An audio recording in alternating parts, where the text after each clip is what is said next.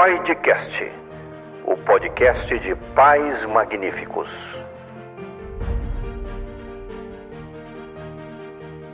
Bem-vindo à dor da transformação. A ciência já descobriu que a dor e o sofrimento, duas coisas bem distintas, são vetores de crescimento. Para compreender em profundidade o significado disso na formação humana, nos propusemos a enorme desafio, formatando este projeto como um exercício de ficção de alta complexidade e focado na hiperrealidade. Pais Magníficos é o nome desse projeto que se tornou um programa e que agora se apresenta como uma longa jornada que se pretende transformadora de pais, mães e filhos, independente de gênero ou orientação sexual ou qualquer classificação que possa nos distinguir. O que importa é que pais, mães e filhos são seres humanos desejosos e merecedores de amor, afeto e respeito. Essa longa jornada aqui nos propomos fazê-la com você e por sua livre escolha, precisa começar de modo diferente das jornadas de transformação, normalmente alicerçadas na apresentação de soluções, resoluções e respostas quase todas sedutoras atrativas e dotada de elementos baseados em frases feitas e que recorrem a armadilhas mentais. Cada um recorre ao recurso que lhe convém, de acordo com as suas crenças e vontades. Há imenso arsenal de recurso da medicina, de tratamentos a medicamentos, da psiquiatria, da psicologia, dos mais diversos recursos terapêuticos e do universo das terapias alternativas, tão amplo, múltiplo e diversificado que assombra pela abordagem do físico ao espírito. Aqui a pegada é outra. E a essência é a dor e o sofrimento.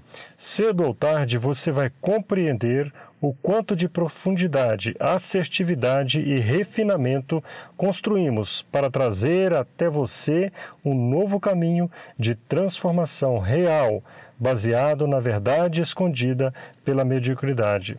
Para construir pais magníficos, criamos uma trilogia sobre a qual você terá conhecimentos experiências ímpares na jornada de reedificação do ser pai. E repetimos, daqui por diante, pai significa pai e mãe, independente de gênero e orientação, e filho significa filhos e filhas, de modo indistinto. Pais ordinários, o começo da grande jornada.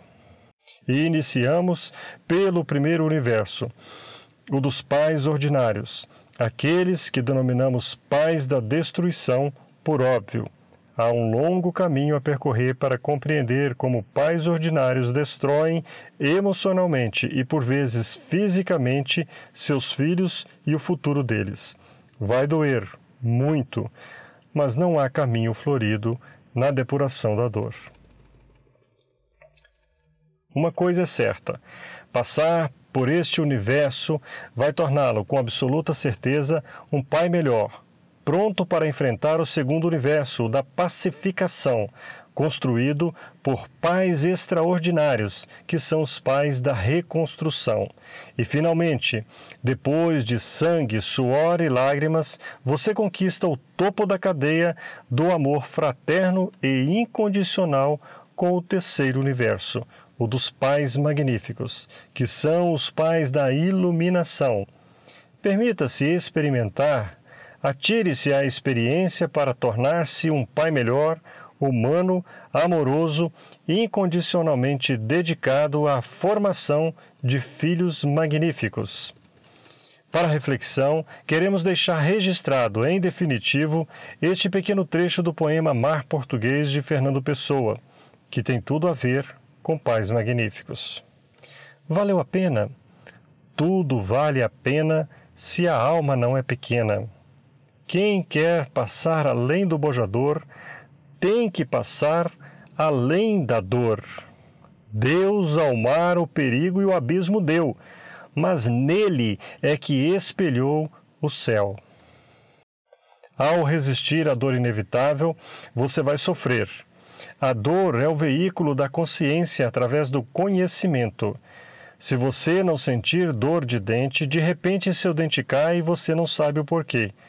A dor de dente é a forma que o organismo se utiliza para dar um alerta de que há algo de errado com seus dentes. A dor emocional, da mesma forma, é como sua consciência alerta você de que algo errado está acontecendo. Na relação com seu filho, a dor emocional é o alerta de que alguma coisa está errada. O que torna a relação com seu filho aflitiva não é um fato casual, não surge do nada. Os sinais estão aí, surgem pouco a pouco. E, ao resistir e notar os sinais, você gera o sofrimento, o seu e do seu filho. Com a pandemia, o sofrimento ficou evidente, porque você resiste à dor inevitável. Como surge a dor emocional? Ao ignorar os sinais que estão surgindo, você evita enfrentar a dor das escolhas difíceis que você sabe que é necessário fazer? Então você sofre e faz sofrer a quem ama e que te ama. É possível que você não saiba as regras do jogo da vida e crê que existe uma saída sem dor? É vital descobrir as regras do jogo da vida, não acha? Como exemplo, o exercício físico estressa os músculos e dói, mas seus músculos se desenvolvem. Ficar no sofá não dói, mas atrofia seus músculos. Ser sedentário faz você sofrer com doenças que podem ser evitadas. Você pode evitar a dor de fazer exercícios, mas sabe que vai sofrer e seu organismo vai dar os sinais de alerta. Entenda, não é a dor que te torna frágil, o que te torna frágil é tentar evitar a dor.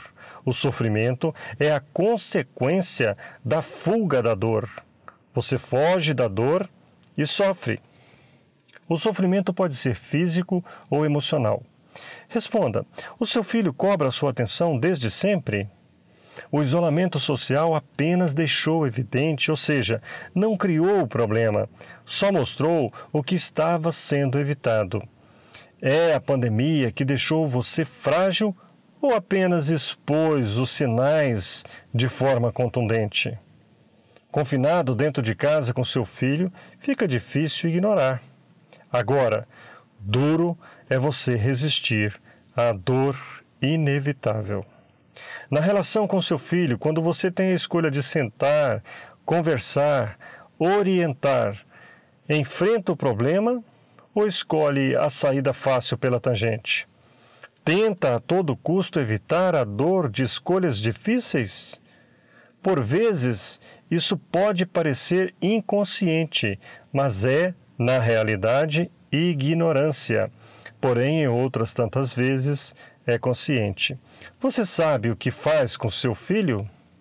Lembre-se, o que torna você frágil é justamente a zona de conforto. Você não faz o mesmo quando tenta evitar que seu filho sinta dor? Super protege na vã tentativa de evitar que ele sofra? Os sinais estão por toda parte, Basta abrir os olhos para vê-los.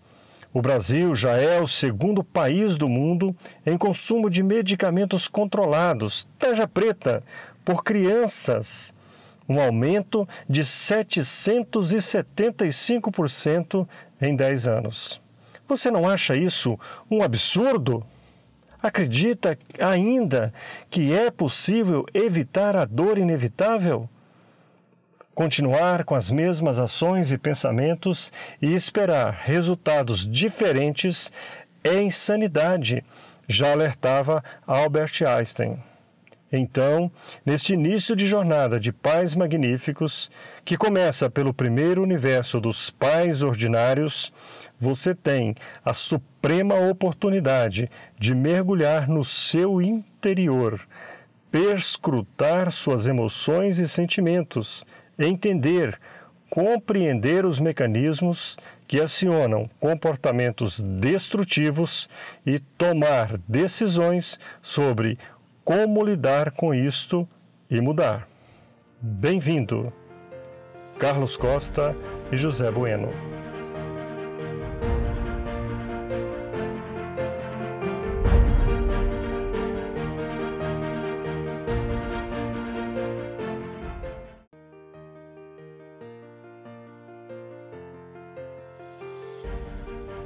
Paidcast, o podcast de pais magníficos.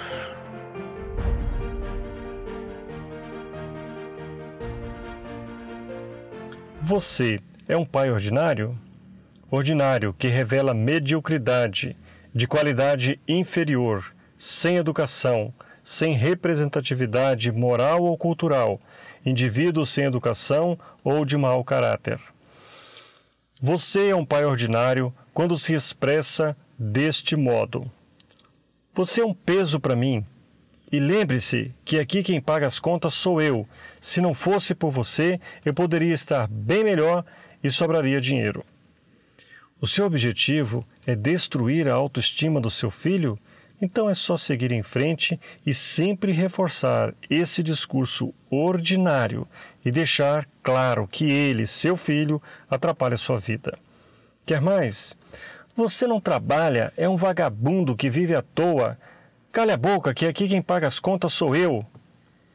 Quando você não tem respostas para os problemas do seu filho, acredita que acusá-lo e condená-lo pode ajudar a resolver? Um filho é sua propriedade?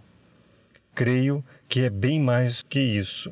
E mesmo se fosse, você não teria mais cuidado com ele? Você sabe que uma propriedade mal cuidada perde valor. Você cuida mais do seu carro do que do seu filho? Se cuidar das relações pessoais e profissionais, como faz com a relação com seu filho, você teria amigos e emprego? Quando você é obrigado a engolir sapo com seu chefe, um colega de trabalho ou com um cliente intratável, isso autoriza que você vomite toda essa frustração no seu filho quando chegar em casa? Ao agir assim, você é um pai ordinário. A vida cobra um preço alto por suas ações e omissões, e por você descontar no seu filho a sua frustração, ela cobrará até o último centavo. E não, ele não tem culpa. Por que será que você sente raiva quando seu filho se comporta de forma espontânea? Você sente os seus próprios desejos infantis reprimidos? Você é pai, mas também é filho e pode ter sido cruel a forma como foi educado. Mas seu filho não tem nada a ver com isso. A parada agora é você e ele. Não dá para transferir para a sociedade, muito menos para seus pais ou parentes que o criaram. Será mesmo que seu filho tem noção que desperta em você tal sentimento? Creio que não. Ele é uma criança e, ainda que seja um jovem, não justifica. Uma característica do pai ordinário, dentre tantas, é sentir prazer de frustrar as ações de seu filho, desde coisas insignificantes que você finge ignorar. Carlos Costa